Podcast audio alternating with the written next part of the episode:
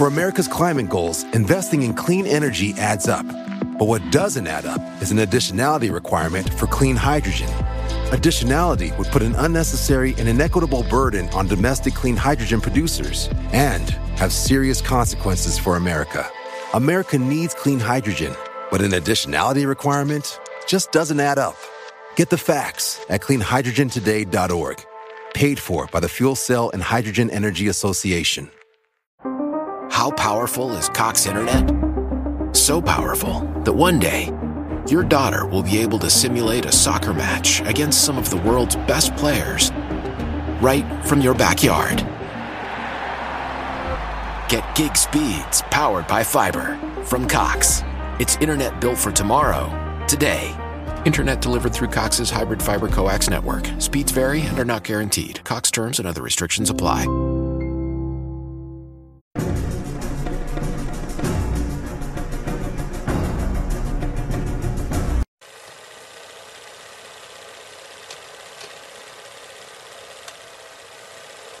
Hola, ¿qué tal amigos? Sean bienvenidos a un capítulo más de Podcast Extra Anormal. Mi nombre es Paco Arias y estoy muy feliz de estar nuevamente hoy con todos ustedes. La neta, estoy muy contento. Quique. Ah, bueno, está conmigo Quique, perdón, hermano.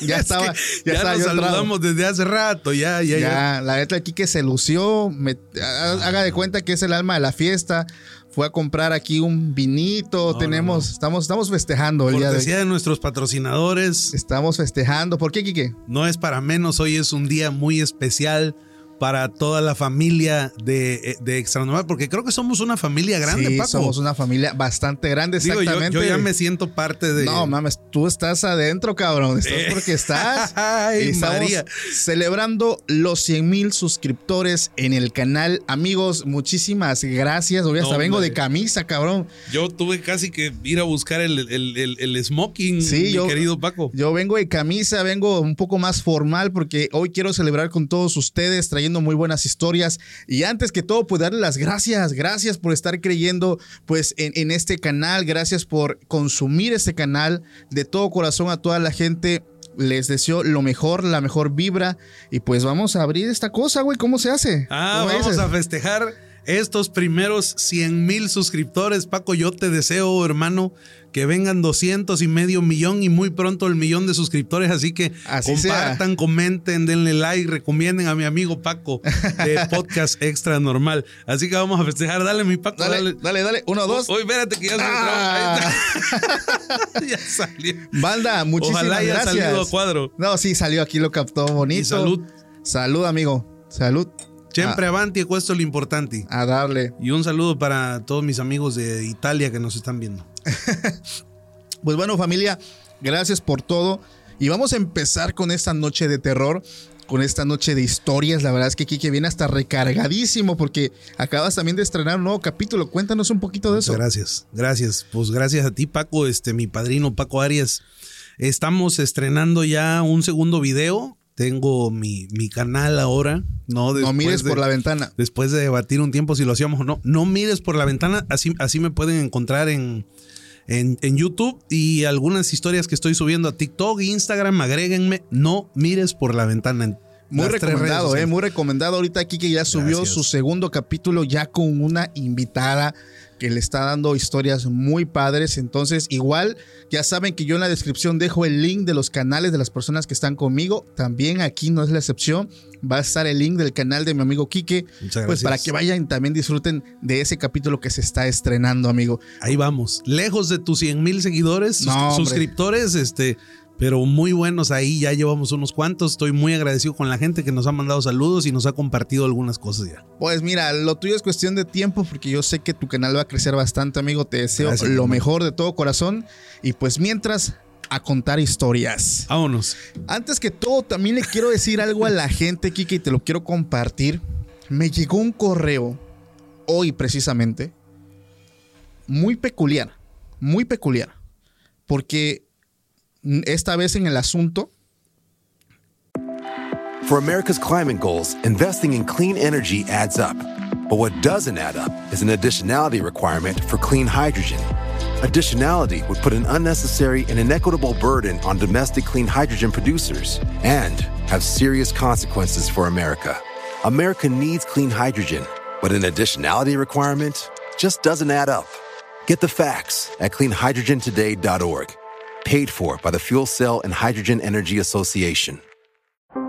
How powerful is Cox Internet? So powerful that one day, your daughter will be able to simulate a soccer match against some of the world's best players right from your backyard. Get gig speeds powered by fiber from Cox. It's internet built for tomorrow, today. Internet delivered through Cox's hybrid fiber coax network. Speeds vary and are not guaranteed. Cox terms and other restrictions apply. Me ponen, esto lo necesitas saber, urge mucho que lo leas, te va a interesar. Entro al correo, veo que es un correo muy extenso y empieza diciendo, no te puedo decir mi nombre, te tengo que contar algo que viví en Tuxtepec, aquí en mi ciudad. Es algo que es muy delicado, es algo que involucra incluso a gente peligrosa, pero también involucra mucho actividad paranormal, hablando de brujas y. Me dijo, te doy dos opciones, o cuentas mis historias o me invitas. Puta, pues yo dije, pues te invito, cabrón, ven y cuéntalas tú. Leí tan solo dos historias de cuatro o cinco que dice que tiene que contar. Y no manches, que para historias, cabrón. Señoras historias, la neta están buenísimas y son cosas no inventadas, son cosas que él vivió cuando él hizo su estadía en pueblos aquí en, la región de, de la cuenca, güey. O sea, estuvo en pueblos, cerca de pueblos como Usila, que es un pueblo que está algo lejos de aquí, que en los años de allá de 1990 era un pueblo donde se llegaba solamente caminando, donde no había tanta gente, donde se veían muchísimas cosas, ocultismo. Él le tocó vivir estando en hospitales, donde un hospital normalmente solo había tres personas. él, ya se llaman casas de salud porque son más pequeños. Solamente estaba él, estaba la persona que limpia y estaba un enfermero que llegaba cada no sé qué tiempo. Sí, en esos entonces se llegaba o por río, por la presa eh, Miguel Alemán, si no mal recuerdo, tenías que llegar a la presa y en lancha llegar hasta Usila. Sí. Ahora ya hay carretera, para que se den una idea, son sobre tres horas, tres horas y media de camino por carretera, un camino de terracería, eh, son paisajes muy bonitos, pero como dice Paco, en aquel entonces o era lancha o avioneta en ese entonces. Sí. Avioneta de un motor. Y solamente que tenía dinero para viajar así. y había una pista de tierra eh, en aquel entonces, un lugar muy bonito, Usila, retirado aquí en el estado de Oaxaca. Sí, entonces son historias sumamente buenísimas y si ese capítulo viene, él me dijo, no puedo mostrar mi rostro porque es algo muy delicado, entonces va a estar, vamos a hacer algo aquí, no sé si le cubrimos el rostro, lentes, un pasamontañas, algo, porque él me está asegurando que son cosas 100% reales y que tienen que ver con estas personas y con estos fenómenos. Son lugares místicos. Son místicos, incluso eh, me dio hasta la idea. Ah, les voy a decir el nombre de cómo se va a llamar ese video para cuando salga. Se llama He atendido a nahuales y brujas en mi consultorio. Soy médico. Está tremendísima sus historias, entonces nada más para que no se lo pierdan.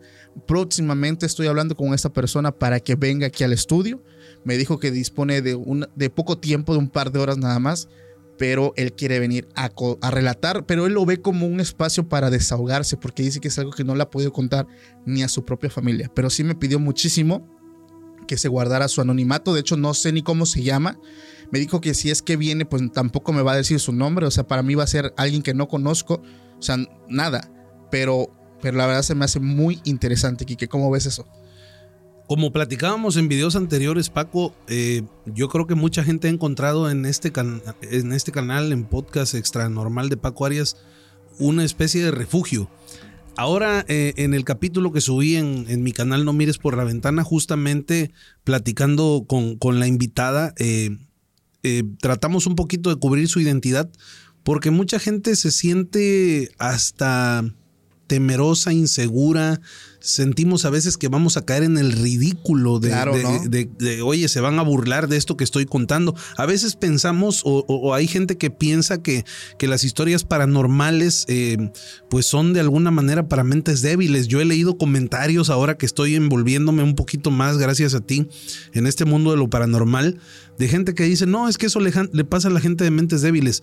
Pero la realidad es que también he visto cantidad de historias de gente preparada, profesionistas, hoy para para muestra un botón un médico. Un médico, Es más, hoy justo me decían, porque les platiqué que venía yo a grabar contigo, me dice, Quique, si quieres historias re- reales, fuertes, platica con los enfermeros. Oh, no manches. Tengo un compañero de trabajo justo, te voy a platicar, este, esta es una historia express fresca Dale, no, que traigo dale, de hoy. dale, dale. Dice, son, son cosas muy rápidas. Eh, eh, su papá falleció a- hace poco eh, y él me estaba platicando justo en la mañana. Dice, es que de, de- de verdad, Quique, tienes que hablar con, con los enfermeros, dice, que atendieron a mi papá, porque mi papá era un hombre que ya estaba postrado. Él tenía problemas para caminar. Sí. Dice, y de repente en el hospital donde estaba internado, eh, los enfermeros lo habían dejado acostado y lo volvíamos a ver en el baño, cuando mi papá no podía caminar porque tenía un problema grave en la espalda. Vamos, no podía caminar distancias tan largas, no era que no se pudiera parar, sí se paraba el señor, tampoco estaba en silla de ruedas, pero él estaba postrado por la lesión que tenía en su espalda, la- los años ya encima y sus enfermedades. Ok. Y lo encontraban a una distancia de 30 metros que tuvo que haber caminado para llegar al baño. Y estaba en el baño de pie, de pie. Entonces, cuando iban a buscarlo los enfermeros, le decían, oiga, don, don fulano, pero ¿cómo se levantó de la cama? ¿Cómo llegó hasta aquí? No, dice, es que me trajeron los hombres de blanco. Sí, los, los, los, los hombres de blanco son los que me traen. Ellos me dicen, yo les digo que no me quiero parar, pero ellos me traen hasta acá. Entonces, No manches, los enfermeros estaban espantados, cabrón, ya Sí, no claro. lo querían atender, ¿no? Y tiene otra anécdota, me contaba este amigo, que de repente el señor estaba acostado y empezaba a decir, oigan, bájenle un, un poquito al fuego de abajo de la cama, por favor, porque la gente que está ahí abajo también ya está haciendo mucho ruido. Entonces los enfermeros se quedaban así como de, ¿qué onda, no? o sea, ¿qué está pasando? Este, y ju- justamente estábamos en un desayuno en, en la oficina en la mañana cuando estábamos platicando esto y otra señora nos cuenta también que eh, es una señora ya mayor, también nos cuenta una, una situación muy similar. Su papá fallece y este es un señor, pues, de una comunidad que vivía del campo, salía a trabajar, llegaba y, y en la región se acostumbra mucho la mecedora. Sí. Le, le decimos nosotros, ¿no? Sí. el, el sillón o no sé cómo le digan luego en otros lugares, pero la mecedora de madera tejida con ese hilo muy característica de Sí. la región, ¿no? Entonces el señor tenía su sillón, su mecedora, y él arrastraba su mecedora cuando llegaba del campo y la ponía a un lado del arroyo que pasaba por su casa. Ok. ¿sí? Entonces, esto en la comunidad de Palogacho, la conocen a la comunidad, se llama Benemérito Juárez, aquí cerca de Tuxtepec. Cerquita. ¿eh? A nada. Entonces fallece el señor, ¿no? Ya de edad, desde luego. Sí, gozaba de, de relativa buena salud, pero bueno, los años se vinieron. El señor fallece y entonces la mecedora, pues él era el único que se sentaba en su mecedora. Claro. A su esposa viuda, pues le dolía un poco ver la mecedora ahí y les dijo, ¿saben qué? Por favor, saquen la mecedora de la casa, no la, no la quiero ver, me, me duele, me siento triste, entonces háganme el favor de sacar la mecedora. Entonces cuenta la señora, hija del difunto señor, que de repente sacaban la mecedora y al rato la mecedora ya estaba dentro. Y la señora se enojaba, la, la viuda de- del señor. Sí. Oigan, fulanos, ¿por qué hijos? ¿Por qué me hacen esto? Ya les dije que no- me duele mucho ver la mecedora aquí de su papá. Les dije quién se la trajo, por favor déjenla fuera. ¿No? Y la viejita peleaba con, con ellos. Y esto fue en varias ocasiones. Y ellos estaban seguros que ninguno la metía. Oh. Bueno, llegó el momento que lo que hicieron fue poner la mecedora en la orilla del arroyo, que era donde el señor Donde la la ponía, arrastraba ¿no? en las tardes ya que se iba a descansar. Entonces cuenta esta señora que estaban los hermanos reunidos con su mamá eh, eh, en, en su casa, en el patio, y de repente la mamá les dice, miren la mecedora de su papá, y voltean todos hacia donde estaba la mecedora en el arroyo y ven una silueta que se estaba levantando de la mecedora. Cinco personas vieron lo mismo, Wow. mi estimado Paco. O sea, no es como para que digas, oye, esta señora está inventando. la- Claro. La, viejita vio mal.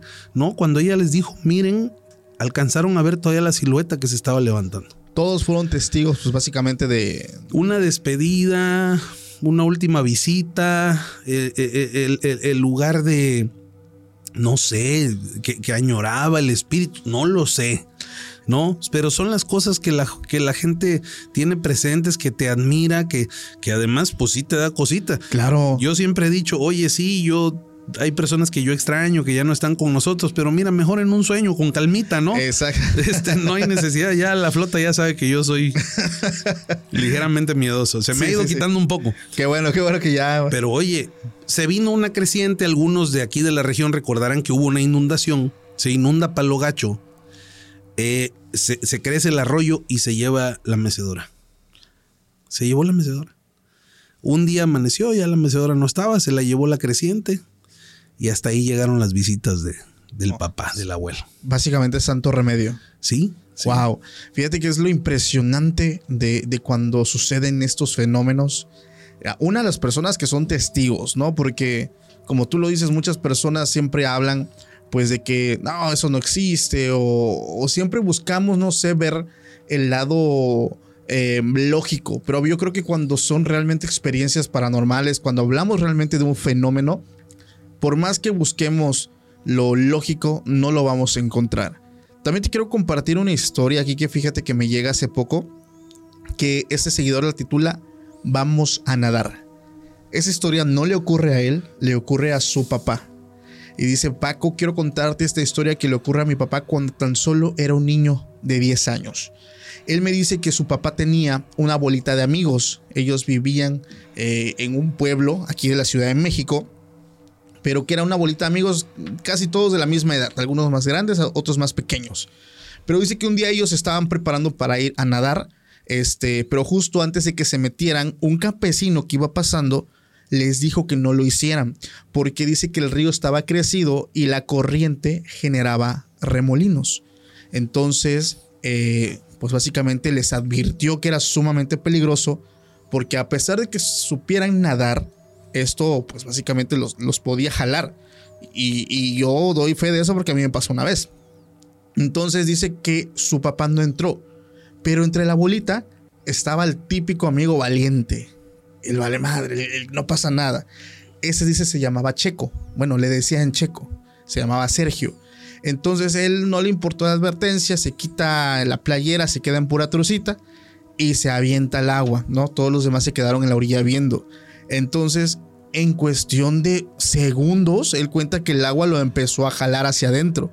Varias personas se intentaron acercar, incluso pobladores, para, pues básicamente para sacarlo, pero no se atrevían a, meterse al agua porque se dieron cuenta que la corriente estaba muy fuerte y si se metían, ellos podrían ahogarse también. Entonces, lo cruel de la historia es que nadie se metió a salvar a Checo, nadie.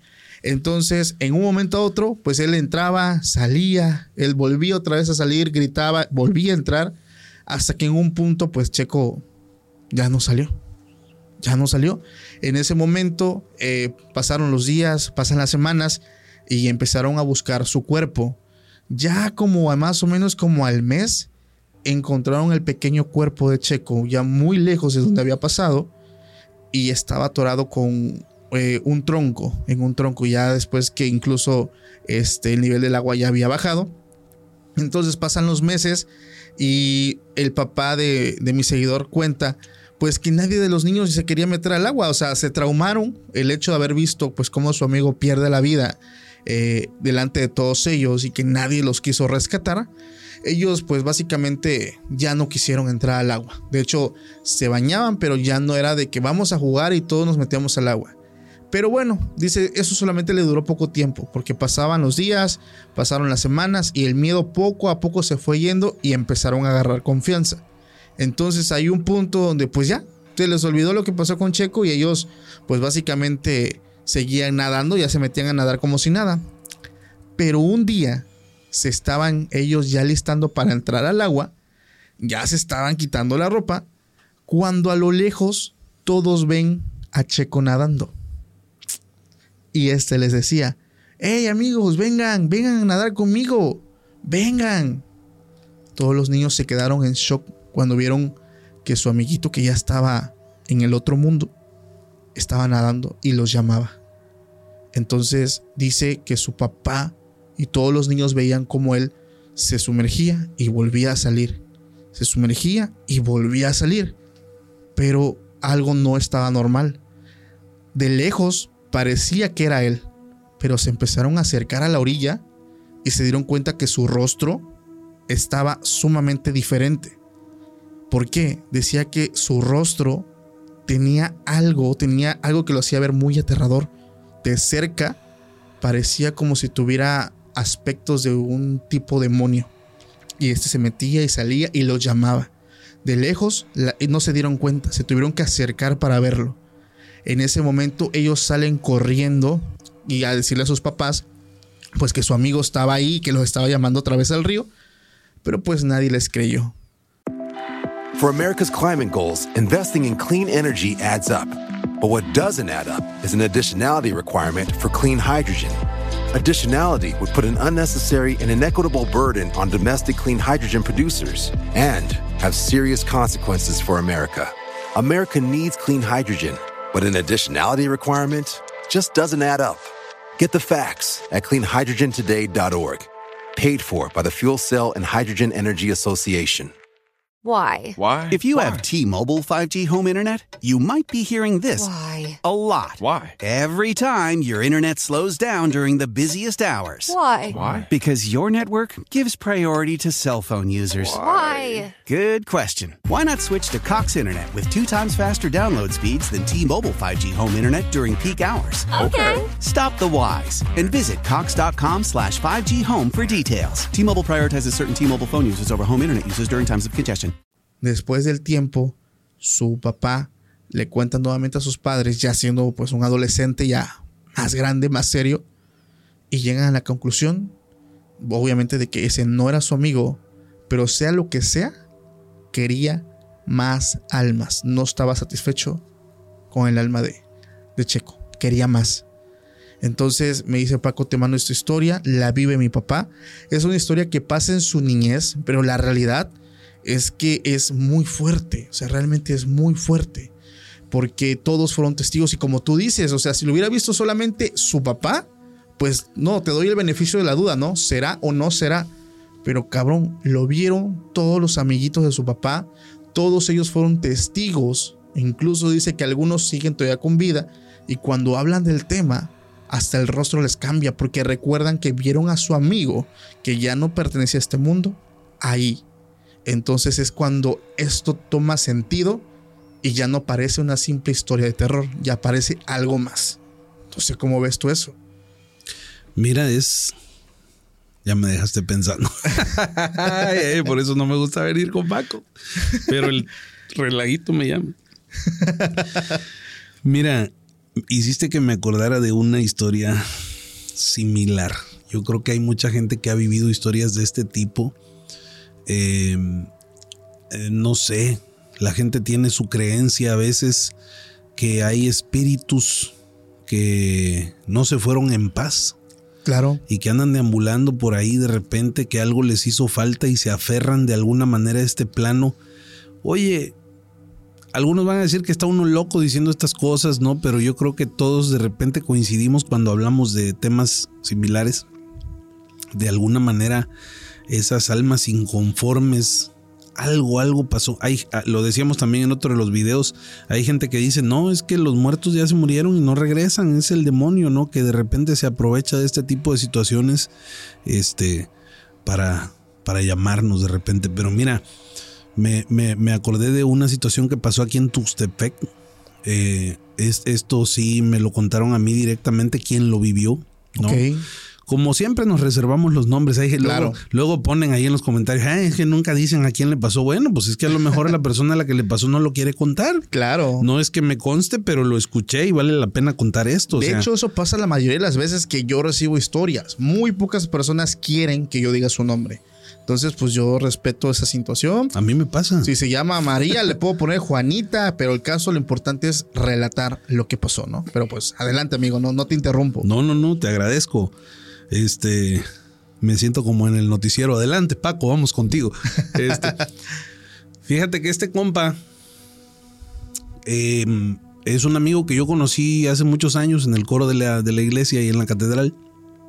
Eh, vivimos varias cosas juntos, ¿no? Tocamos la guitarra, andábamos cotorreando, ya sabes que le empieza a entrar a los boleros y a los tríos, etcétera. Contexto, ¿no?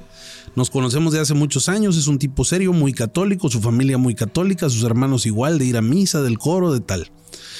Pasaron los años, crecimos, ¿no? Este, cada quien hizo su vida, su familia. Él se empezó a dedicar al taxi un, un- tiempo, se hizo de un taxi este amigo.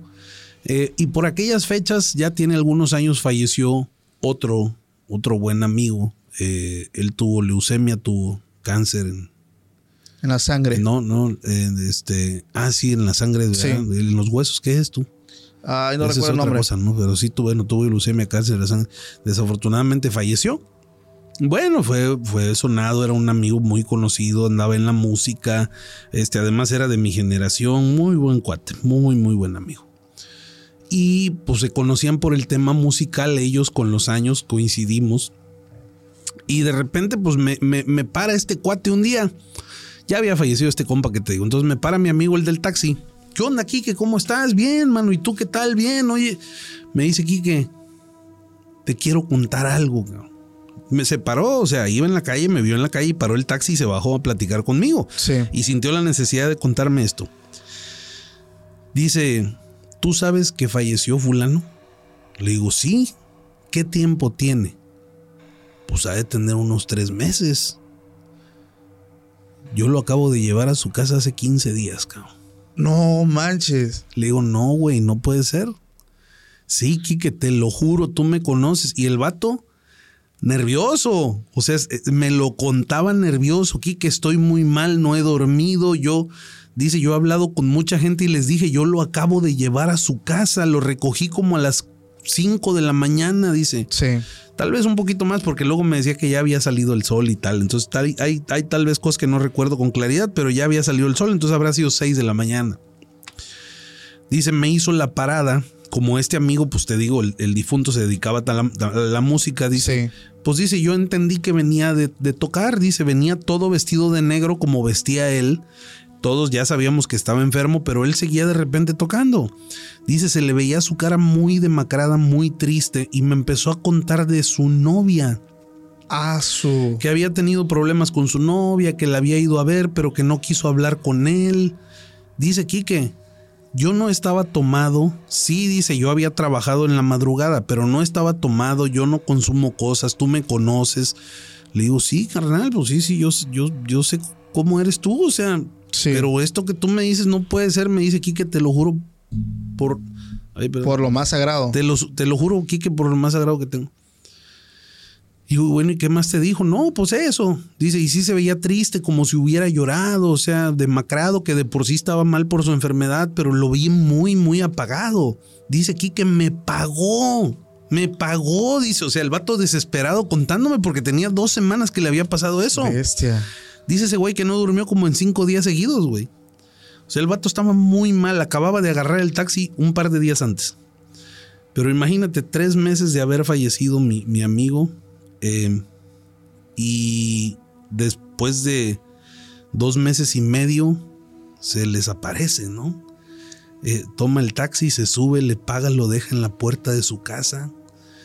Y es seguramente el día de hoy que no se explica, mi compa, qué pasó. Wow. o sea, ese- Le dije, tal vez estás confundiendo las fechas. Sí, claro. Tal vez sí lo subiste antes. No, Quique, yo estoy seguro que fue en esa fecha. No tiene tanto tiempo. O sea, si era un, un periodo de tiempo largo, tres meses contra 15 días. No, pues es que por no, no, no hay, no hay nivel de, de que te puedas confundir. Si fuera a lo mejor dentro del mismo periodo, ¿no? Más o menos dos, tres meses, dos meses y medio. Chance, no te estás confundiendo. Pero, güey, que va de tres meses a 15 días. Sí, caray, o sea. Y luego tan de cerca, ¿no? Que le haya O sea, pagado, güey. Esta historia es de que, ah, pues estaba en medio del río, estaba nadando, lo vimos y nos habló. Pero oye, aquí como estamos tú y yo, así, pues, Hablan. de lado a lado, el chofer y el, y el copiloto, o sea, Fíjate que esas historias las he estado leyendo a veces también de personas que tienen la interacción, no están enterados al momento que esa persona ya no está aquí, que ya está en otro plano, pero se les hace muy normal, o sea, como piensan que están todavía en este mundo, pues es como un amigo más, es como si tú me vieras, no sé, yo muero eh, o morí tres meses atrás y no te enteraste y hoy estás platicando Ah, su conmigo. madre, cállate, Paco. la vida. ¿Con quién brindaste? ¿Con quién? He imaginado todos los capítulos. Aquí es un lugar solo, abandonado, todo está oscuro. y- Lo la muñeca está allá abajo. Ah, cállate, güey. No mames. Fíjate que muchos también me han pedido que, que les muestre la Ah, muñeca, güey. No, no, no, déjate de madres. No, no, no. Perdón por las groserías, pero me pongo muy nervioso yo con esa historia. A ver si invito a Billy un día de esos. La muñeca tocó la puerta. A su madre, ahorita que toquen la puerta. No, no estés jugando. Cállate que a veces me ha tocado colaborar con gente. Mira, se movió esta sola. No mames. Se movió sola, güey. Yo no la moví. Me ha tocado colaborar con gente en línea, güey. Y a veces en el edificio estoy solo, cabrón. Ah, eso no sé, no, güey. Y termino a las once y media, doce, me estoy yendo y no te creas, sí me da cosa, güey. O sea, la neta, la neta, sabiendo que está esa chingadera abajo en el primer piso, güey. Que ojo, no la puedo ver, ¿eh? O sea, no puedo, no tengo acceso a ella porque hay una puerta. A ver, espérate, espérate, espérate. ¿Cómo? La muñeca sigue abajo, güey. ¿Qué muñeca? No sabías que aquí. No, no, no, no, no, no, no. ¿Me la vas a contar en serio? Sí, o sea, de hecho ya la contamos. Ta- Cuando a ti te tocó cuando esto era una disco, güey. La muñeca que estaba como, como adorno, los, los guardias la veían bailando en la pista, güey. Ojo, era una muñeca que no tenía extremidades. O sea, tenía extremidades, pero no se podía mover, no tenía articulación porque es como de fibra. Entonces está, es como una estatua. Pero la gente veía que tomaba otra vez, se paraba y empezaba a bailar, no a caminar, a bailar en la pista. Porque antes esto era. Pues, te, tocó- te Sí, era tocó una a ti, discoteca. era- era yo una aquí discoteca. canté y con la banda. Exactamente. Entonces, Pero yo no me acuerdo de esa muñeca. cuando una vez hablo con Billy, que es la persona pues que está encargado de todo el edificio, este, y me, me pregunta que para qué quiero rentar, y le explico, me dice, uff, si te contara por- de, la- de la muñeca, porque es que habla. Sí, habla Billy. Ajá, dije, ah, pues, cuéntame. Y ya me enseñó un video y sí, cabrón. O sea, hablan mucho de ella. Entonces, este, ya esto lo hablé anteriormente, pero pues me da cosa porque a veces yo me quedo solo en el edificio y esa madre está allá abajo, güey. Y yo te le dije, oye, sería bueno que me la prestes nada más para verla. Y dice, no, porque es- ya me explicó que es grande, del tamaño de una persona Tamaño real. y pesa como 350 kilos, güey. A la bestia. Sí, güey. Entonces, imposible subirla hasta este piso. Oye. Pero, bueno, sí, sí, sí. Es que me acordé de otra cosa ahorita que dijiste muñeca y justo lo conté en la mañana. Dale, dale, dale. No, Nomás que esta la estaba guardando para Navidad, cabrón, porque. hombre, tú, me- tú dale, Oye, tú dale. Fíjate que te digo que pocas cosas son las que me han pasado y esta no la había platicado. Creo que no la había platicado, ¿eh? Creo que no la había platicado, estoy casi seguro que no. Pero resulta, cuando vivía aquí en, en Tuxtepec, yo ya no estoy aquí en Sí. Tuxtepec, yo morí hace tres años y estás hablando con mi espíritu. No más. Así nos llevamos ya. Oye, no, no, en serio, este. Estaba yo viviendo aquí en Tuxtepec hace unos años. Sí. Este, una tía me, me- me rentaba una casa ahí para, para vivir con la familia. Y bueno, pues era la temporada de Navidad, ¿no? Y ya sabes que los arbolitos y la chingada y las luces y tal, y el nacimiento. Y, y mi señora, pues muy, este, con el espíritu navideño, compra un oso como de este tamaño, unos Metro y medio. cinco, no, hombre, chiquito, de aquí, de aquí a acá, o sea, Ah, ok. 50, 60 centímetros. Ajá, medio metro. Pero pues, eh, dijera el famoso, ¿eh? este, por ahí así, ¿no? Tú le apretabas la mano, en una mano traía un librito de villancicos y en la otra una vela, ¿no? Y el moni, eh, el osito y la chingada, traía su bufanda, su sombrerito y su cuerpecito de oso, ¿no? Ya, bailaba y se prendía la veladora y la chingada. Y yo tengo una bronca con los muñecos, cabrón. De mi juventud, eso se lo debo a los tesoros. un- una prima que tengo que somos el grupo de los tesoros, así nos decimos. Saludos a mi tesoro mayor. Este. Entonces, bueno, yo estaba en contra de comprar el oso, pero mi, mi señora ahí llegó y ahí está el oso y te chingas. Bueno, sale. Pasamos dos navidades con el oso y no había pasado nada. La, esta Navidad, pues ya ponemos el osito y la chingada y demás. De baterías. Para no hacerte el cuento largo, eh, se durmieron las chamaquitas. Yo me quedé platicando con, con mi señora. Este, y yo soy de tomar agua antes de dormir. Era una casa de dos plantas donde vivíamos. Entonces ya vengo a todo dar, bajando las escaleras, muy a gusto y jajaja y la chinga, ¿no? Puta, y cuando ya veo al pino así y digo, ah, cabrón, el oso moviéndose pero despacito, cabrón. A la máquina, bro. Despacito, despacito, despacito así. O sea, se movía así de que te digo que bailaba, hasta cadereaba el muñeco, ¿no? Quiero creer que la pila se le estaba a lo mejor gastando, ¿no? Pero, o sea, eso es normal. O sea, si se le está bajando la pila, de repente se prende solo. No, y es que son de los que Porque funcionan. Hacía música, se movía y prendía la velita. Ok. Un foquito. Pero acá no. O sea, acá solo se estaba moviendo. Esa sí me pasó a mí. Esa yo la vi, yo la viví, a mí me pasó. Para que no, estén diciendo luego que. Sí, sí, sí, sí. Esa se me pasó a mí, güey. Puta. Y, y yo, pues, güey, ya cuando eres padre de familia y, y- y dices, no, güey, pues te, te amachinas. Claro. Te amachinas y lo primero que hice fue, güera, mi amor. Ven para acá. Porque te amachinas. Sí. ¿Qué quieres? Ven, por favor, ven, corre, ven. ¿Qué te pasó? No me pasó nada, pero quiero que vengas a ver algo. Cinco segundos, cabrón. Porque estaba cerquita, estaba aquí arribita apenas, o sea. Sí. Puta, cuando baja y me dice, ya tiene rato moviéndose. pues como desde que yo bajé, o sea, ahorita que yo bajé aquí me quedé parado y tardé tres segundos en agarrar la onda y gritarte. Sí. Acabando de, de hablar nosotros así, esos segunditos, paro. Me dice, pues ve, agárralo. No, hombre, qué chingado, ve ahí, agárralo tú. no, ve, pues sácale las pilas. Le digo, no, ¿sabes qué? Lo voy a sacar porque y si le saco las pilas y se mueve otra vez, A yo la- ya sabiendo que le saqué las pilas. Eso es peor todavía, cabrón. No, no, cabrón, agarré y le saqué las pilas, ya el desarmadorcito, la pata, pa, pa, pa, pa, pa, y lo meto al cuarto. Y dije, ¿sabes qué? Yo ya no bajo, ya mañana si amanece aquí, ya, pues ya está de Dios. Pero eso sí me pasó. Gracias a Dios, no, ya no se movió ni nada. Ya. Me ha Eh, tocado- Yo ya no bajé, güey. Yo Me- ya no bajé. Fíjate que me ha tocado escuchar ahorita que dice pila, güey, de personas que veían eso, quitan las pilas. Y se mueve. pues, es que se siguen moviendo y es que eso ya rompe toda lógica y toda, toda coherencia. O sea, ya no hay como que, ay, pues es que, no sé, se activó, ¿no? Guardó energía. Guardó energía, güey. ¿Pero de qué tipo? Energía oscura. No, es que De la que despierta muñecos en las noches. su vida. Mires por la ventana. Oye, Comercial, comercial. Comercial, comercial. No, pero fíjate que sí, o sea, yo creo que los muñecos son de las cosas que, que más espantan, cabrón. Pero sabes también que, que, que espanta mucho, y, y digo, lo digo con mucho respeto porque sé que muchas personas creyentes pues me, me, me consumen, consumen el contenido. Las iglesias, güey. Te quiero contar una historia que me llega al correo. Los santitos se mueven a veces. De hecho, eso lo hablé ahorita en Semana Santa, pero no, cabrón. Ahí te va. Esta historia, la seguidora la titula La gárgola que cuidaba la iglesia. Es el relato de un arquitecto. Esto eh, me comentan que esto pasa en el año de 1997. Dice que acababa pues de cumplir sus 18 años cuando le dan la oportunidad de entrar a una empresa constructora en el estado de Monterrey. Entonces su puesto era administrativo, la parte logística, que pues un día llega eh, y pues empieza pues a agarrar experiencia de su primer, su primer empleo y pues puta, aprende demasiado.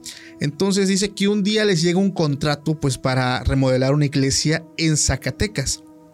Se hizo todo el trabajo, se contrataron a las personas, a los artesanos, porque contratan artesanos para las remodelaciones que hacen como que los tallados, los dibujos, o sea, todo, todo lo que tiene que ver pues con lo cultural.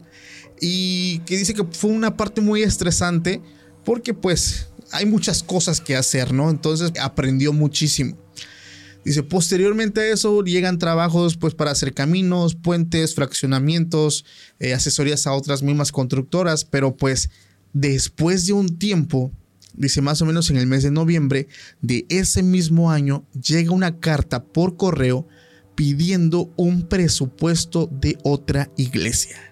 Aquí me dijo voy a respetar y voy a omitir el nombre y el lugar donde se encuentra, aunque después en su mismo relato yo creo que se le va y me pone el Sí, estado. Sí, sí, sí. sí. se Entonces- echa de cabeza. Dice, solo diré que es en el norte del país, en un poblado retirado, pues ya de, de la civilización. Esta persona me dice que acuden al lugar pues para hacer el presupuesto.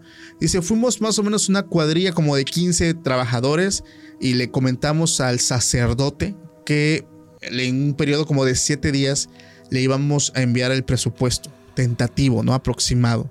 Dice que viaja a Zacatecas eh, pues para contratar a personas eh, pues que tengan como que e, esta habilidad de tallar, artesanos, eh, que, que trabajen el oro, porque es una iglesia que tenía oro. Entonces, esta persona viaja pues a buscar a personas que trabajen todas estas materias. Entonces, ya una vez que forma ese equipo de trabajo, ya está todo listo pues para que la iglesia le dé la luz verde y pues ellos puedan empezar a, a trabajar la remodelación de esta iglesia.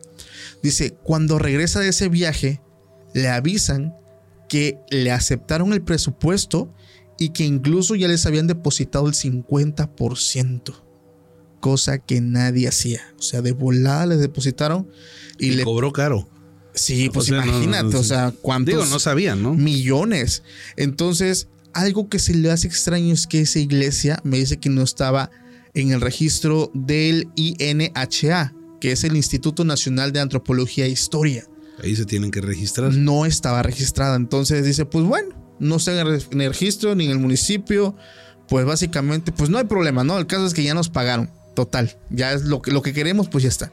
Entonces dice, se empezó a contratar a mucha gente, pues para, para, para empezar con esa remodelación. Dice, pues empezamos a buscar todo el material, transporte, porque trabajaron con muchas personas. O sea, esta persona se encargaba de llevar gente al, al lugar, irlos a traer, porque pues esto eh, sí iba a ser en un lapso de nueve semanas. Entonces, eh, esta persona empezó a trabajar, empiezan todos a, manos a la obra. Y el padre, al llegar, con el, el padre que hizo el, el- el trato, el contrato, les dijo que no había problema que trabajaran, que nada, incluso les dio lugar para que ellos comieran, para que ellos cocinaran, para que ellos durmieran dentro de la iglesia. O sea, es como un tipo bodega. Entonces, dice que le comentan pues que esto sí va a llevar algo de tiempo, pero ellos dicen que en la noche empezaban a escuchar algo extraño. Para esto el sacerdote les dijo, nadie puede pasar esta parte de la iglesia sin autorización. Nadie, incluso nadie puede subir al segundo piso. Nadie, por muy importante que sea, tienen que pedir autorización al sacristán, que él va a estar aquí pendiente en todo momento por si ustedes necesitan algo. Ok, va. Dice que cuando ellos estaban pues ya, eh, ya para descansar por las noches se escuchaban en el techo graznidos muy fuertes. Entonces ellos se sacaban de onda porque ellos estaban en un lugar lejos de civilización, o sea, tal lo que estaban en un lugar sumamente apartado y no sabían qué sonido podía hacer, incluso qué hacía arriba, pues donde estaban ellos. Luego empezaban a escuchar que eso corría por toda la parte del techo a una velocidad bastante rápida. Y entonces dice que pues estaban ahí unos 25 o 30 personas que son las que estaban trabajando, pero pues como estaban sumamente cansados, pues no les tomaban atención. Pero pues les, les causaba pues intriga el saber qué cosa estaba allá arriba, porque hacía mucho ruido y se movía. Entonces dice pues ya pasa el tiempo, íbamos más o menos como a la semana 6 ya estábamos muy avanzados y un día que llego yo al, al- al estado, al lugar, me encuentro con que el padre estaba dándoles una regañiza a todos, pero con un coraje que nada lo podía calmar. Todo fue porque subieron a limpiar la campana y a cambiar el cabo. Justo en ese momento el sacristán se descuidó y pues ellos subieron, se les hizo fácil pues subir y pues básicamente los empezó a regañar.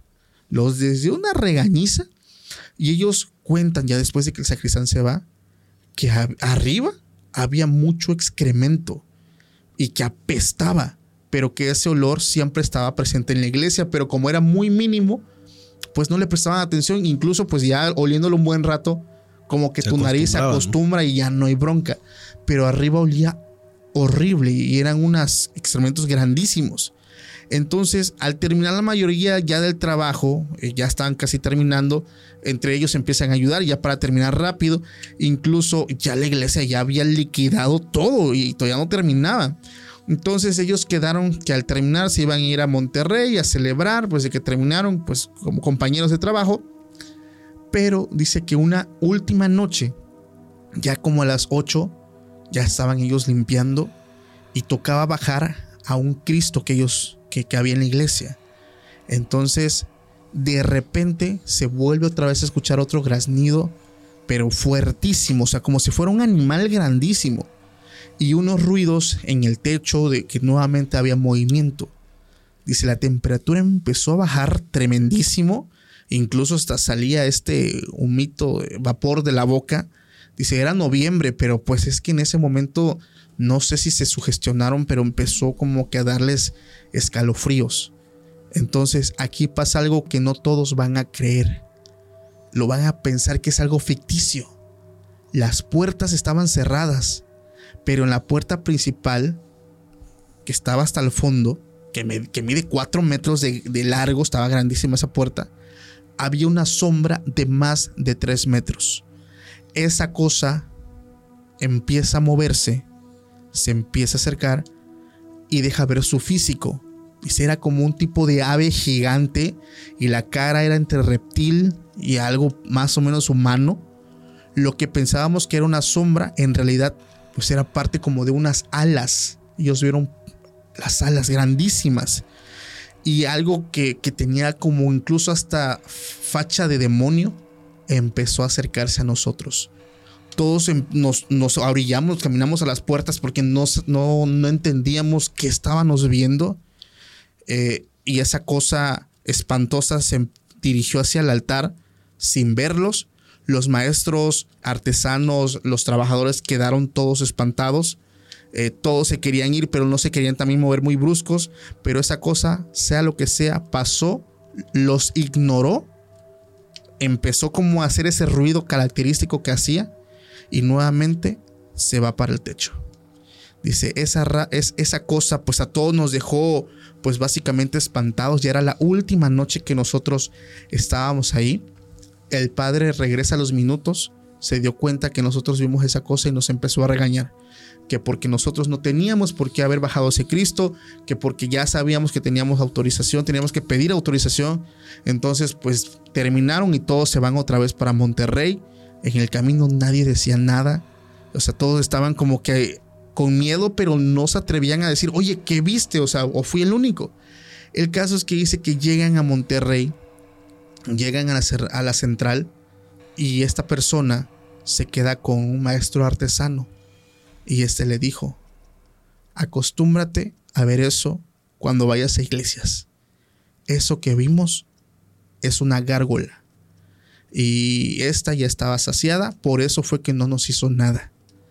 Pero si no, hubiera sido el fin de al menos 10 hombres. Algunos los llaman guardianes de estos templos, otros los llaman demonios, pero pues esto es normal en algunas iglesias que están alejadas de toda civilización. Entonces, esta persona me dice que en esa iglesia pasaban cosas que en un principio ignoraba, pero después de que tuvieron este contacto con esa cosa, ya se le empezó a hacer anormal lo demás. Dice que una vez habían unos ángeles que, pesaban muchísimo. De hecho, dice, lo veía los ángeles, las estatuas ahí, y le calculabas unos, a lo mucho 50 kilos. Pero para moverlos, estaban pesadísimos, que se tenía que ocupar eh, maquinaria para poderlos mover. Entonces, en una ocasión, ellos mueven esos ángeles del lugar, se van a comer, regresan y los ángeles estaban en otro lugar. O sea, ¿cómo? Si ellos para moverlo lo tenían que mover pues con, con maquinaria. Y en una ocasión, buscando al sacerdote, entra a esta parte donde estaba él y lo ve de espaldas con esos mismos ángeles en estatua, pero estaban como haciendo como un tipo adoración. Dice que, que se trataba como un tipo ritual, pero nunca entendió, incluso no los quiso interrumpir pero eso no lo había entendido hasta que tuvieron ese encuentro con esa bestia que todos, todos vieron.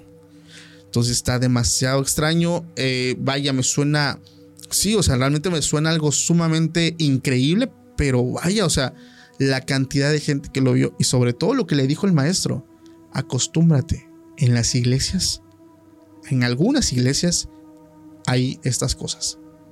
Pueden ser guardianes, otros los llaman demonios. Tienen muchos nombres. Pero yo me quedé asombrado, cabrón, cuando cuando leo esa historia, no tiene mucho, me llega y le mando un saludo pues a nuestro seguidor que nos manda esta historia sumamente aterradora, güey. No pudiste haber escogido otro día, de verdad, para contar estas cosas. No, y déjate de eso, porque Vengo de, de una misa ahorita, este, ah, viene, viene ungido, viene ungido, ahora vengo protegido. viene protegido. es que Sí. las iglesias, cabrón. Digo, yo lo digo con mucho respeto. o sea, Sí, son sí, sí, sí, en lo que muchas personas pues ponen su fe, muchas personas asisten. Esto lo digo con muchísimo respeto.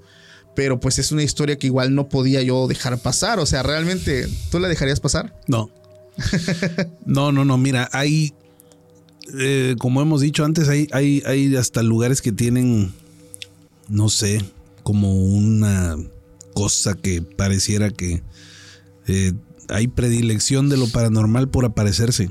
Los hospitales, las escuelas, Escuela. las iglesias.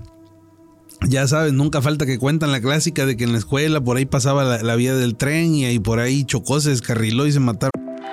For America's climate goals, investing in clean energy adds up. But what doesn't add up is an additionality requirement for clean hydrogen. Additionality would put an unnecessary and inequitable burden on domestic clean hydrogen producers and have serious consequences for America.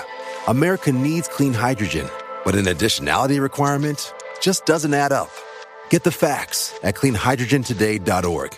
Paid for by the Fuel Cell and Hydrogen Energy Association. quién sabe cuántos y, ahí se aparecen los espíritus.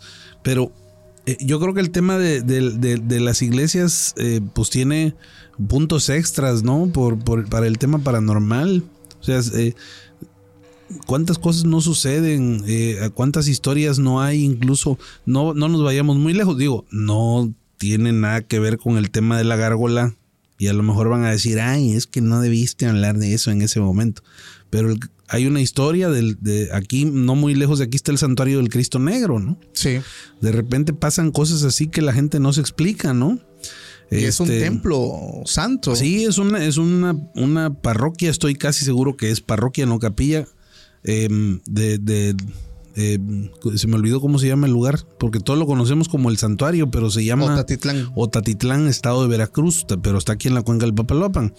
Ahí eh, eh, está esta parroquia que la conocen como el santuario del Cristo Negro, donde del Cristo Negro original solamente se conserva la cabeza, ¿no?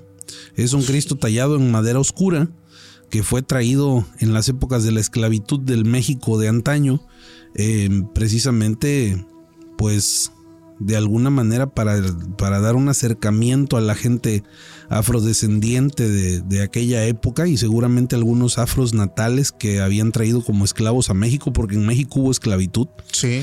Este, entonces hay toda una historia alrededor del Cristo Negro. Este está muy interesante. No, la verdad que no la traigo preparada. Me encantaría contárselas, pero voy a inventar muchas cosas aquí. No quiero salir mal con la gente. Queda, queda para la segunda parte del Pero video. sí, sí, es- espérenla. Yo ya fui al, al santuario. Este, hay un Cristo negro em, Es como una que réplica. se muestra así, pero si tú subes, hay un, hay un lugar para subir en el altar justo debajo de donde está el Cristo. Es un Cristo bastante grande. Pero solo quedó la cabeza del Cristo Negro. Algo pasó, no recuerdo, pero el chiste es que creo que el barco, el- lo- porque antes entraban barcos a toda la cuenca del Papaloapan, Sí. el río Papaloapan era un río muy caudaloso. Entonces traían a ese Cristo en un barco y creo que el barco se hundió, no sé qué pasó y al último resulta que solo, este, porque no, no venía para Otatitlán ese Cristo Sí. negro, ese Cristo negro iba para otro lado, cerca de aquí de la cuenca. Eh, pero en fin, no, no quiero decir más locuras. Pero eh, de- de- dentro del templo, dentro del tema de los templos, hay muchas iglesias que tienen este, sus, sus historias. Y yo creo que no nada más en México, ¿no? En todo el mundo. En todo el mundo. Luego ahí dice, hay, hay gente que dice, ay, es que Oaxaca y sus historias, o el sur del país y sus historias, pero aquí está una historia del norte del país. Claro. Sí. Que de hecho, digo, después esta seguidora puso el nombre, pero pues por Con tu respeto. permiso, ¿eh? Adelante, aquí me hicieron otro Ah, como no, con mucho gusto. Que ya, o sea, ya me puse. Ah, mentira. Pero sí, o sea, yo por respeto no, no digo el nombre del estado porque sí se le, sí se le barrió tantillo, pero pues queda ahí este omitido el nombre. Sí, yo creo que en todos lados hay cosas. Y mira, hay cosas inexplicables, no solo, eh, eh, digo, en, en- en- en el tema de la arquitectura en muchos sentidos. hay cosas que desconocemos, místicas, temas de números astrológicos. Tuve la oportunidad de regresar apenas también de... Hice un viaje a Mérida, muy bonito por cierto. Hice turismo gastronómico, aparte. Wow. Este, pero estuve por allá en, en este lugar, Uxmal, que es este un, una, un lugar arqueológico. Y, y te maravillas de las cosas que, Ahí se habla mucho de los aluches, ¿no? Ah, sí, allá está el tema de los aluches. Había un recorrido por, por el centro de, de Mérida. Eh, había unos fulanos vestidos como de monjes, así tipo, ya sabes, franciscanos, así con la túnica café. El recorrido por los lugares subterráneos de Mérida. Ah, me dieron unas ganas de, de ir nomás para ver qué onda. Te hubiera yo traído buenas historias, pero Paco, no me das presupuesto, carnal. Oye, pero sí hay, hay mucho. Sí. Ahorita que dijiste de las, de las, de las iglesias, fíjate que tengo un amigo que dijeras tú voy a omitir su nombre también, pero ahora ya es famoso, es músico. Pero él, el tío de este amigo, fue párroco en una catedral de una ciudad grande de Veracruz. No voy a. No voy a decir su nombre porque a lo mejor hay gente que lo conozca y yo no he hablado con él, no me he autorizado a hablar, ¿verdad? Pero el párroco vivía en la catedral de esta, de esta ciudad grande, ¿no? Y ellos dormían dentro de, de la catedral. Ahí las habitaciones, este, con todos los servicios. En ese entonces estaban estudiando la universidad. Yo tengo un hermano, tengo dos hermanos, uno más grande. eh, era de la generación de este, de este, de mi hermano Pedro, que es mayor que yo. Eh, y yo lo conocí por, por él, por mi hermano. Entonces viajábamos a esta ciudad, eh, ellos estudiaban juntos en la universidad y ya le platicaban, no, fíjate que mi tío es el, el párroco de ahí y pues estoy viviendo con él, yo vengo de otro lugar, yo soy de, de- de tal estado. Y entonces un día invita este cuate a mi, a mi carnal a dormir en la catedral. cabrón. Ah, su vida. Dice que, pues, ya sabes, la clásica que vamos a estudiar hasta tarde, ¿no? Este, y, y te quedas cotorreando en la calle de repente, y ya llegas y. También está medio prohibido eso, por eso no digo dónde fue. Este, Ok, ok. Pero dice mi hermano que una pesadez. e- Ese término pesadez todo lo usamos. ¿Qué es la pesadez? ¿Quién sabe? Algo pesado. Pues sí, no, o sea, pero en temas paranormales como que ya también hay los, los adjetivos que usamos. Pero dice que sí, se siente un ambiente y el, y el silencio. Y alcanzas a escuchar todo lo de la calle porque es en pleno centro de esta ciudad, que te digo, una ciudad grande de Veracruz. Pero sí, este, no, no puedes ir a uno de esos lugares sin sentir esa, esa situación, sin tener ese- esa sensación, ¿no? Y, y- y te digo, son lugares como hospitales, escuelas, iglesias. Este centro que ya no te acabé de platicar, que estuve ahí en Mérida y me llamó mucho la atención las construcciones tan grandes y todos los misterios que hay alrededor de esto.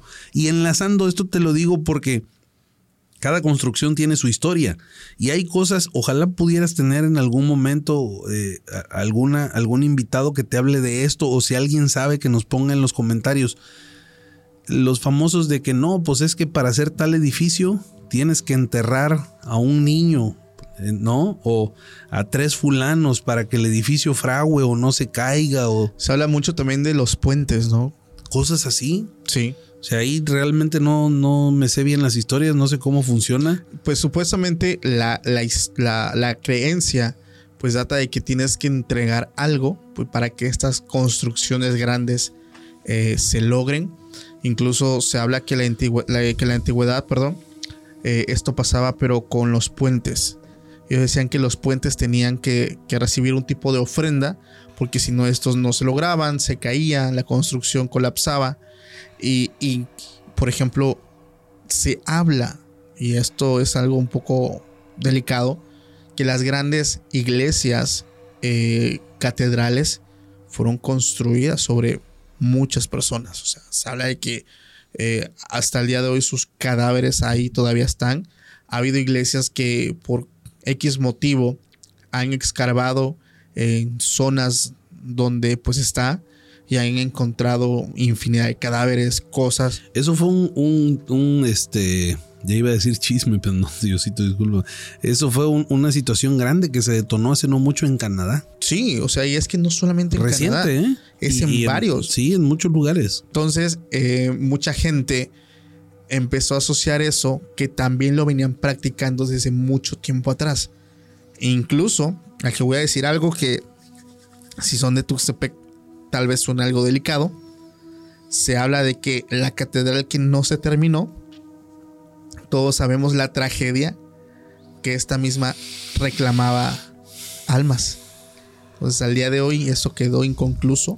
Cuando colapsó el techo con tantos trabajadores arriba, Dijera, me vas a comprometer, Paco. se- se hizo una noticia mundial. Sí. Pero se hablaba que era eso, que eso reclamó almas. Pero pues por temas de ética y eso ya no continuaron la, la construcción. Pero pues Sigue, sigue la construcción. sigue la construcción. Sí, la construcción sigue. Al día de hoy. Sigue, sí, sí, sí, sí, sí. Mira, eh, el tema del Pero ¿verdad que lo abandonaron por mucho tiempo? no me hagas hablar, cabrón.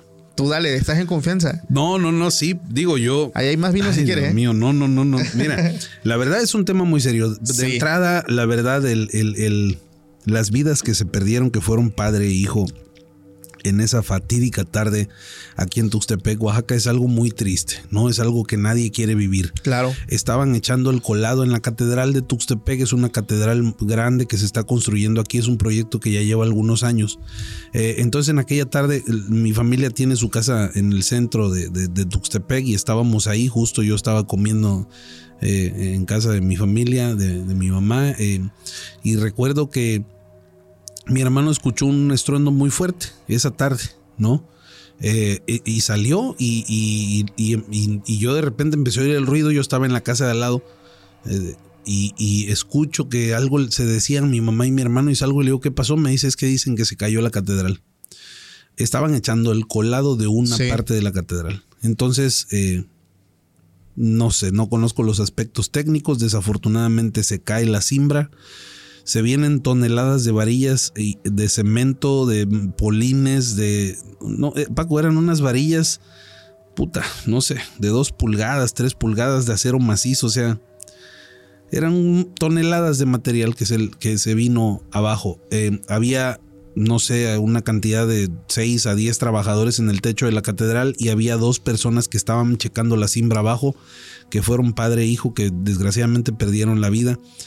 Sí, es un tema muy delicado y con mucho respeto lo digo para las familias que sufrieron ese acontecimiento y desde luego mucho respeto para la iglesia. Creo que los accidentes están al orden del día. Pudo haber sido en un templo, pudo haber sido construyendo la Un unidad deportiva, pudo haber sido un edificio de gobierno, una escuela, un hospital. Yo creo que nadie está exento de una situación así. Todos lo hemos vivido, este, eh, to- a todos nos llega la hora en el trabajo, en el baño, en la sala, en el eh, durmiendo. Vamos, eh, no lo estamos haciendo ni con morbo ni con nada. Simplemente creo que hace clic el, el- el- el- el tema que estamos tocando en este momento. Claro. Nadie alcanza a entender el porqué de las cosas al final del día y no cuestionamos esa parte, pero sí llama mucho la atención, ¿no? Porque es algo muy común, sí, no hay que seguir ciertas norma- normas de seguridad, a veces se pasan por alto, y no lo digo por este caso, sino por eh, pues algunos otros, ¿no? Donde eh, no, no nos vamos muy lejos, los estadios de Qatar fue un mundial Uta. muy cuestionado, donde hay temas muy delicados de derechos humanos, sobre todo en temas de los trabajadores, creo que pasa en todos lados. Sí. ¿no? Eh, pero sí, en este caso, yo recuerdo claramente, te digo, eh, esa situación me dice mi hermano, vámonos, vámonos, cabrón, vamos a, a la catedral. Nosotros, pues crecimos como niños espiritualmente hablando y, y desde luego eh, eh, humanamente hablando, éramos muy pequeños cuando empezamos a ir a misa a la catedral y, y además. Lo que se vivió ese día en tema de unión con el pueblo de Tuxtepec fue increíble Sí, todos la cantidad unieron. de gente que llegó. Fíjate que pasa algo ahí. Ya, ya no vamos a hablar de temas paranormales. Rápido ya y nos regresamos, ¿eh? Pero había equipos de gente, paramédicos, había equipos de gente haciendo comida Sí. para la gente que estaba quitando los escombros. Había un mundo de gente, filas de gente, el ejército, policía municipal, policía estatal, de gente de gobierno, particulares, vecinos, gente que vino de otros lugares cercanos a Tuxtepec, que puso volteos, maquinaria, cortadoras de plasma, este, se, no, Paco, no tienes idea, yo estuve alrededor de cuatro horas, porque sí fue algo que yo viví. Yo Sí. estaba uniformado de mi trabajo y uniformado, dejé mi trabajo y me fui a la catedral.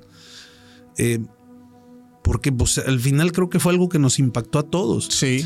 Yo Y- estaba ahí cerca. No, digo, desgraciadamente, bueno, pues te digo, cobró dos vidas. ¿Por qué pasan las cosas? No lo sé. Eh, no, no lo podemos despegar del misticismo y lo hacemos con mucho respeto. ¿no? Claro. Eh, al final del día, este, se trata de eso en todos lados. Ya, bueno, vamos, siguiente tema. Pero fíjate que sí, mucha, mucha gente empezó a hablar eso en redes sociales eh, ese año que pasó. Este, y, y bueno, o sea, lo empezaron a asociar con, con el tema de, de que esas este, estructuras pues reclaman algo, ¿no? Entonces, pues digo, sea así, sea no, ya pasó.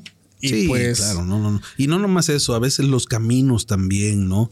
Este, de, repente en, en los caminos cuántas cosas no vemos, las pláticas que se tienen sobre la Sierra de Oaxaca, que se aparece la luz ahí que no te deja ver y hasta que chocas, no, no para eso, o sea, de- todos hemos vivido situaciones tristes, complicadas, yo en lo personal, este, la, la gente que me conoce aquí en Tuxtepec, bueno, sufrimos la partida de mi papá en un accidente eh, de trabajo, eh, en- en- en una eh, en una comunidad arriba de Valle Nacional, donde de repente también dices, oye, pues es que a veces la tierra reclama lo suyo. No, no se, que no se vaya a molestar la gente. Yo creo que todos hemos vivido cosas así, a todos nos pasan cosas por la cabeza. Yo platico mi caso para que no vayan a pensar que uno es insensible ante esas Claro. cosas, ¿no? Yo lo he pensado también de repente, ¿no? Que a lo mejor la carretera reclamó lo suyo en ese momento. Te pasan mil cosas por la cabeza al final, ¿no? Creo Sí. que no es el morbo, no es para poner las cosas así con, ay, amarillismo y vayan a decir, no, al final del día no, no se trata de eso, ¿no? Creo que pasa en todos lados. Sí, claro, y sobre todo, pues a todos siempre nos genera esa duda, ¿no? Porque escuchamos las historias, escuchamos las leyendas de, de que pues estas estructuras reclaman algo y cuando pasa, pues a veces digo, no es ser insensibles, pero pues a, a mí me pasa, o sea, será por esta situación de que esto pasa, pero pues eso ya queda a consideración de cada quien, al igual que las historias de este capítulo, como lo dice el letrero al principio, cada quien pues le va a dar el peso que quiera, Quedan a criterio del espectador. todo queda a criterio de ustedes. Y fíjate, y, y hablando del tema de construcciones, porque me acordé también ahorita, estaban haciendo un tema de una carretera yo un tiempo fui el ingeniero Quique también. ¿no? De repente me han entrado mis Eso. locuras. Entonces andaba yo de ingeniero civil en alguna etapa de mi vida y me platicaban eh, de una constructora donde yo estuve trabajando con unos grandes amigos que yo quiero muchísimo, este, que pues estaban haciendo un camino cerca de aquí de Tuxtepec también. Pero hubo una maquinaria que se les atoró. Y se les atoró, en, eh, o sea, en la tierra, pues, ¿no? Y no salía, y no salía, y no salía. Se les trozó una pieza de la maquinaria. Ya no recuerdo la verdad con, exactitud, pero más o menos así fue. Este, bueno, la cosa es que traen la pieza nueva para que vuelva a andar la maquinaria a tratar de sacarla de donde estaba atorada. Se vuelve a tronar la misma pieza. Se echaron tres piezas para acabar pronto. Aso. Entonces la gente de la comunidad les dice, miren, esto no va a salir. Aquí nomás hay de una. Vamos a hacer una misa y vamos a llamar a fulano de tal que venga aquí que va a hacer un ritual. ¿Sí? Entonces me decía este señor, este amigo con el que, que- que- que trabajé, me decía, en pocas palabras nos dijeron, primero vamos a quedar bien con el de arriba y luego vamos a pedirle al de abajo. Wow. Y así fue. En la mañana se levantaron, todos fueron a misa y en la tarde todos al pie de la máquina llevaron al chamán, al brujo, como le quieran llamar, hicieron el ritual y el señor me dice aquí que yo no sé qué fue, pero al ratito salió la máquina. Se logró. Ve tú a saber. Quedamos bien primero con el de arriba, luego con el de abajo y salió la máquina.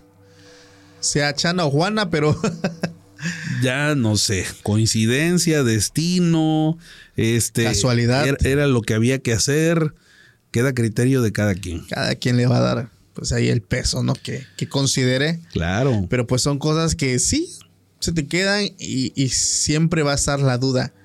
¿Habrá sido por esto? ¿Habrá sido por aquello? ¿O simplemente pues mera casualidad? Pero para mí la casualidad pues no, no existe, ¿no? Paco, ¿tú crees en lo paranormal? Definitivamente sí. Ah. Fíjate que quiero ya hacer una última historia. Este, justo le platicaba yo a Paco hace rato fuera de cámara que me ha gustado mucho leer los comentarios de la gente. Yo les agradezco de verdad, primero a ti y después a, a toda la gente que escribe. Ya este es el quinto episodio que me toca grabar contigo. Quinto, hermano, ¿eh? Y Derecho gracias a. Dios me han tocado celebrar algunas, algunas cuantas cosas. Este, hoy los 100 mil seguidores para los que llegaron hasta este punto también del episodio. Ya lo dijimos desde el principio, pero muchas felicidades. Este, vivencias de que me has platicado, ¿verdad? De oye, Kike, pues hoy empieza una nueva etapa. Es, oye, mira, hoy estoy estrenando esto. Alguna cosa cada que vengo me ha tocado. Estoy muy contento. Y es bonito leer eh, las historias de la gente de repente. Y le voy a dar hoy, si tú me permites, la oportunidad. En el episodio anterior que grabamos, que fue el capítulo 62, mucha gente nos saludó y le voy a dar lectura a esta, a esta, a esta historia. de Adelante. terror- terrorífica. Dice María, vamos a llamarle, le mandamos un saludo. Eh, se dirige a ti desde luego, pero ya sabes, yo de metiche. Paco, como siempre, un trabajo excelente. Te quiero compartir la historia de mi abuela. Aún está viva. Somos de Puebla Capital. Mis abuelos construyeron su hogar en una colonia llamada La Loma que está atrás del Mercado Hidalgo. A la vuelta de casa de mis abuelos vivía una señora de nombre Clamani. Así le pone. Mi mamá dice que esa señora y todos sus hermanos eh, les daba como un feeling pesado y de miedo. Esta señora se dedicaba a hacer trabajos de brujería. Dice ella que su abuela siempre sintió que la señora no le caía bien y que un día cuando su mamá tenía como 14 o 15 años, esa señora las invitó a pasar a su casa a comer un plato de mole, que el mole poblano es riquísimo, dicho sea de paso. Pero como a dice, como a mi mamá no le gusta, ella solo tomó agua. Dice, mi abuela sí comió. Al pasar de los días, cuenta ella que su abuela se empezó a sentir mal como del estómago y que el doctor le dijo que seguramente era una infección, ¿no? Pero como la abuela dice ella que siempre había creído en temas de brujería, fue a ver a un brujo conocido de por allá y él le dijo que le habían echado algo en la comida. Y que lo que le sorprendió fue que le dio las señas de la mujer y el señor le pidió a la abuela comprar un kilo de huevo entre otras hierbas para hacerle una limpia y expulsar el trabajo que era muy pesado. Dice ella, mi mamá fue quien acompañó a mi abuelo a la cita, a mi abuela a la cita para realizar la limpia. El chiste es que ocupa los huevos, empiezan sus acciones y rompe el primer huevo. Y del huevo sale una tortuga muerta. A su vida. Dice que su mamá entró en shock porque no vio en ningún momento que le cambiara eh, eh, eh, los huevos. O sea, que Sí. ella vio realmente que eran los que había llevado su abuela. Sí. Eh, porque los tomaba de la bolsa y empezaba con la limpia. El chiste es que el hombre le explica que la señora deseaba la muerte a su abuela, que le había hecho un trabajo que le puso en el plato de comida Un trabajo de muerte. un trabajo de muerte. Eh, entonces, eh, dice que le explica el brujo que cada tortuga muerta eran los días que le quedaban de vida. El chiste es que sacó varias tortugas muertas y al final una tortuga viva. El brujo le dijo a su abuela que tenía que agarrar mucho coraje y una postura de fuerza para matar a esa tortuga que había salido viva del huevo, porque era la única forma de romper el trabajo. Y así fue. La abuela mató a la tortuga con, con un objeto en especial y en ese momento la abuela empezó a vomitar cabellos y el brujo le explicó que con eso se terminaba todo lo que le había echado en el plato de comida. Le dijo que la bruja le tenía envidia por su belleza y sobre todo porque el abuelo de ella tenía mucho dinero, que era dueño de carbonerías y que la señora que las invitó a comer lo que quería era que se muriera la abuela para quedarse con su esposo, que era el del billete. Hasta ahí su abuela nunca más se acercó con la otra mujer, ni dice que ni su mamá ni sus tíos se acercaron. Dice que al final en la casa de esta mujer hay un pino muy grande, que ella tiene actualmente 25 años y que ese pino lo conoce desde chica, que su mamá y sus tíos dicen que cada cierto tiempo veían un guajolote em, en lo más alto del pino, pero enorme, un, un animal grande. Sí. Además que en las noches se escuchaba al animal arriba del techo y que tuvieron muchas experiencias más con esa mujer. Nahual. Esa es la historia de María. Una bruja quiso acabar con la vida de su abuela con un plato de mole para quedarse con la herencia familiar. Y es que no suena descabellado, hermano. O sea, si supieras la cantidad de historias que yo he leído de, de brujería, y esto lo he hablado en muchos capítulos anteriormente, por envidias, por celos, por cualquier disputa. O sea, la gente, digo, yo sé que existe todo esto místico que es la magia, la, brujería, pero la gente, ¿cómo lo ocupa para hacer el mal al, al prójimo? O sea, lo ocupan siempre por, por, no sé, o sea, y es algo que no me, no sé, no me deja como que tranquilo el hecho de que siempre ocupen todo esto para dañar, siempre para dañar. Muy poca gente lo ocupa para algo bueno. Yo quisiera que me hicieran un tenme aquí. Sí, o sea, no, No, en vez de que me anden enterrando mi foto en tierra de panteón. No, es que sí, o sea, pasa muchísimo. O un amarre, pero de trompa. pero no de los otros. no. No, hombre, pero está, está feo. La verdad es que la brujería es algo que mucha gente yo creo que está de acuerdo que sí es algo que sí existe, que, que realmente sí puede hacerte daño, pero pues que existen métodos también para poderte librar de eso, ¿no? Como las liberaciones, pero pues ya, como te lo dije, queda A criterio de. a criterio de del cada espectador. quien. Claro, yo no puedo decir esto es real, esto no. Para mí puede ser real, pero para ti quién sabe, ¿no? Fíjate que te decía yo hace rato justamente, y creo que ya nos queda poco tiempo, ¿verdad? Ah, dale, dale. Sí, eh, te decía yo este, que ahora que, que- que hice el, eh, mi segundo episodio en, en- en el canal No Mires por la Ventana, tuve la visita de una amiguita y, y platicamos, te lo voy a decir aquí, ¿verdad? Platicamos del tema de la Santa Muerte. Ella, eh, les voy a dar un, un ¿cómo, cómo dicen ahora? Este, spoiler. Un spoiler de lo que, que- que trae el, el capítulo que grabé. Eh, pero es cómo se dio cuenta su familia que su papá era un adorador de la Santa Muerte. Y ellos tienen un altar relativamente grande a donde les han regalado varias imágenes eh, y, y- y- y no solo eh, imágenes me refiero a cuadros, sino estatuas pequeñas y grandes de, de la muerte. ¿No? Entonces fíjate que me pasó algo bien curioso. eh, pues ya ves que la familia de repente empieza a ver el episodio y, mi hija de repente pues que ya se da cuenta de las cosas cuando ve lo que hice y, y que lo grabamos pues ahí en el estudio de la casa, ¿verdad? Me dice, ¿cómo? Trajiste aquí a la casa a una persona que cree en esas cosas. Pero así como te lo digo, así como que reclamándome porque cómo dices, o sea, ella se sintió expuesta, Sí. ¿no? Digo, uno ya es mayor, ya uno tiene un criterio, entonces yo le expliqué algo que yo sí le quiero decir a la gente. Eh, antes que todo el respeto, yo lo repetí mucho en ese capítulo. Hay cosas en las que uno cree, hay cosas en las que uno no cree. eh, y al final lo enlazo con lo que dice Paco. Qué mal que busquemos eh, estas situaciones para hacerle mal a los demás. Sí. No, si yo creo y me aferro a algo, pues es para que me vaya bien, pero no me tiene que ir bien jodiendo al otro. Claro. Y por otro lado, Paco, eh, me dice mi hija, papá, es que no tienes miedo. Y esto ya me lo habían dicho una vez, ¿no? Yo eh, me dedico al tema bancario este, y de repente hay que ir a visitar a algunos clientes y me tocó de ir, a, ir a visitar a una señora que es bruja. ¿No? Y me dice, oigan, eh, oiga jefe, no le vaya a hablar muy duro a la señora porque ah, su, la señora es, eh, se dedica a esto y no le vaya a hacer algo. Y le digo, "Mm, ¿a mí qué me van a hacer? No, o sea, yo, yo no me siento expuesto. Hay cosas en las que yo creo y yo creo que las cosas que creo yo son más poderosas que otras. Claro. Sí. Y yo no creo en cosas malas, ¿no? Digo abiertamente, yo creo en Dios, yo creo en eso. Yo eh, estoy seguro que hoy por hoy, pues no hay poder más grande, ¿no? Sí. Al final cada quien decide en lo que va a creer. Entonces yo le decía a mi hija y se los digo a ustedes también. No se dejen llevar por fanatismos, no se dejen llevar por apasionamientos.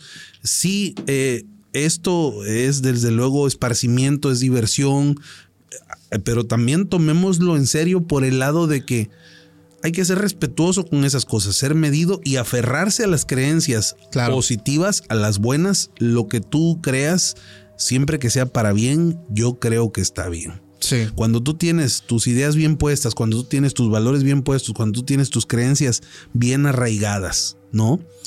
No tienes por qué tenerle miedo a nada, ¿no? Ya lo dicen los abuelos, tenle más miedo a los vivos que a los muertos. Frase épica de los abuelitos. Y solamente les pido por favor que ante cualquier situación eviten mirar por la ventana. Comercial último. Último comercial. Me los vas a cobrar. no, pues 100 familia- mil seguidores. Salud, Paco. Salud, amigo. Muchísimas gracias, Kike, por darte la vuelta. Gracias a todos los que se quedaron hasta el final. Y como dice Kike, lo pueden encontrar en todas sus redes sociales como No Mires por la Ventana, donde pues ya está estrenando su segundo capítulo, que se los recomiendo muchísimo. Y bueno, también si el video te gustó, te invito a que te suscribas, le des like, porque sigues apoyando el crecimiento de este proyecto. Les mando un fuerte abrazo, pasen una excelente mañana, tarde o noche, sea la hora que lo estoy mirando. Y nos vemos próximamente en un nuevo video. Hasta la próxima. Bye. Extra normal. For America's climate goals, investing in clean energy adds up. But what doesn't add up is an additionality requirement for clean hydrogen. Additionality would put an unnecessary and inequitable burden on domestic clean hydrogen producers and have serious consequences for America. America needs clean hydrogen, but an additionality requirement just doesn't add up. Get the facts at cleanhydrogentoday.org. Paid for by the Fuel Cell and Hydrogen Energy Association. How powerful is Cox Internet? So powerful that one day, your daughter will be able to simulate a soccer match against some of the world's best players right from your backyard. Get gig speeds powered by fiber from Cox. It's internet built for tomorrow, today. Internet delivered through Cox's hybrid fiber coax network. Speeds vary and are not guaranteed. Cox terms and other restrictions apply.